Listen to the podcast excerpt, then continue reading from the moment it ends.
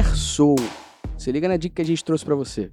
Tenho certeza que se você é uma analítica e um analítico de plantão que trabalha o dia todo mensurando dados e transformando esses dados em decisão, você já deve ter parado para se pensar e perguntado: será mesmo que eu estou sendo proativo frente aos dados?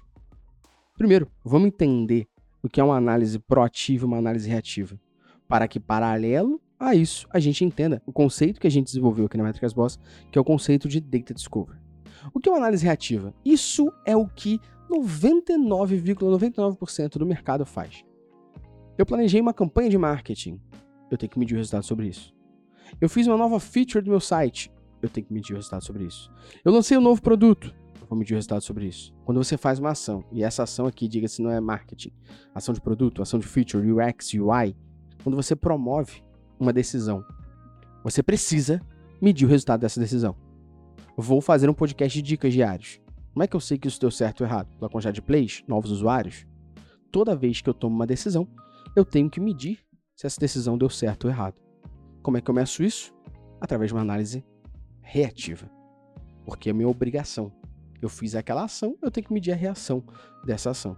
Isso é uma análise reativa. É o que a gente faz o tempo todo. O que é uma análise proativa? é quando eu investigo as informações para descobrir hipóteses que não necessariamente estão atreladas a isso aqui. Aqui na Métricas Boas a gente chama esse conceito de Data Discovery. O que é o Data Discovery aqui? Basicamente, somos nós sermos céticos a tudo.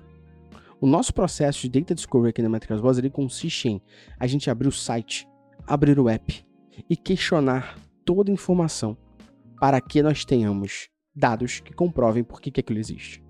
Exemplo claro, que se você acompanha a gente há algum tempo, já deve ter me ouvido falar a beça, que é quando você entra no e-commerce e tem vários banners aparecendo ali no site.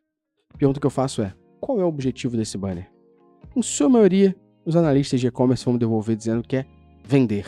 E eu falo: como você mede essa venda? Os analistas de e-commerce vão falar: eu vejo os produtos que mais venderam essa semana em sessão do banner. Essa, por exemplo, é uma forma equivocada de medir o resultado de um banner. Você deveria medir o resultado do banner do seu site através das vendas de produtos do banner através do banner. Então eu cliquei no banner, entrei na página de produto e comprei ele. Se eu fui para uma campanha de marketing e eu nem vi o banner, o que, que o banner tem? Algum tipo de conversão sobre isso. Então o processo de Data Discovery, ele visa nós analisarmos toda a jornada do nosso negócio, fazendo perguntas que tenham dados que justifiquem a gente o porquê que a gente faz ou se aquilo que a gente executa faz sentido ou não. Um exemplo claro que a gente menciona, além desse do banner, é você na tua página de produto tem aquelas vitrines de quem comprou, comprou também, quem viu, viu também. Se você quer saber o resultado dessa vitrine, você não deve analisar pela ferramenta. Você deve analisar pela sua forma de mensurar. E é possível. Por exemplo, com o GA4 eu consigo ver o View Item List e eu consigo saber o nome da lista. Então eu posso medir no GA4 a quantidade de pessoas que viram a minha lista de produto, quem comprou, comprou também, minha lista de itens similares, ou minha lista de produtos mais comprados. Eu consigo pegar essas listas então e ter informações sobre elas. Quais são elas? A quantidade de impressões que essa lista teve, quantidade de pessoas que adicionaram um produto ao carrinho através da lista, a quantidade de pessoas que fizeram um evento de purchase através dessa lista. Dessa forma, eu consigo medir se essas vitrines elas incrementam a venda para mim ou não. E a pergunta que eu te faço é: você já mediu isso? Toda vez que a gente analisa o site, a gente questiona justamente essas informações.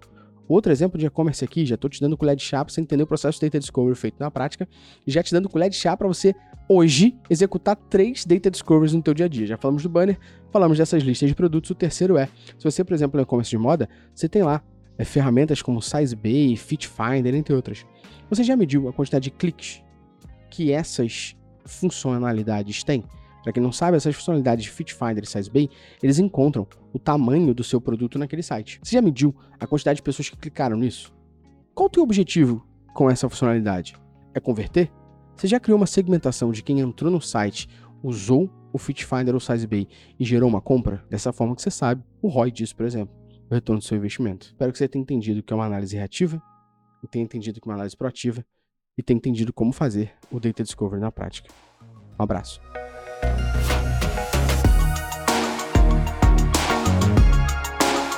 Se você gostou dessa dica, não esqueça de seguir o nosso podcast no Spotify, dar 5 estrelas e compartilhar com quem precisa ouvir sobre. O Dica de Analytics é um oferecimento da Métricas Was Prime, a maior plataforma sobre Digital Analytics da América Latina, com mais de 3 mil alunos e 400 horas de conteúdo. Corre aqui na descrição do podcast e venha aprender a tomar decisões com menos achismo e mais dados. Até a próxima.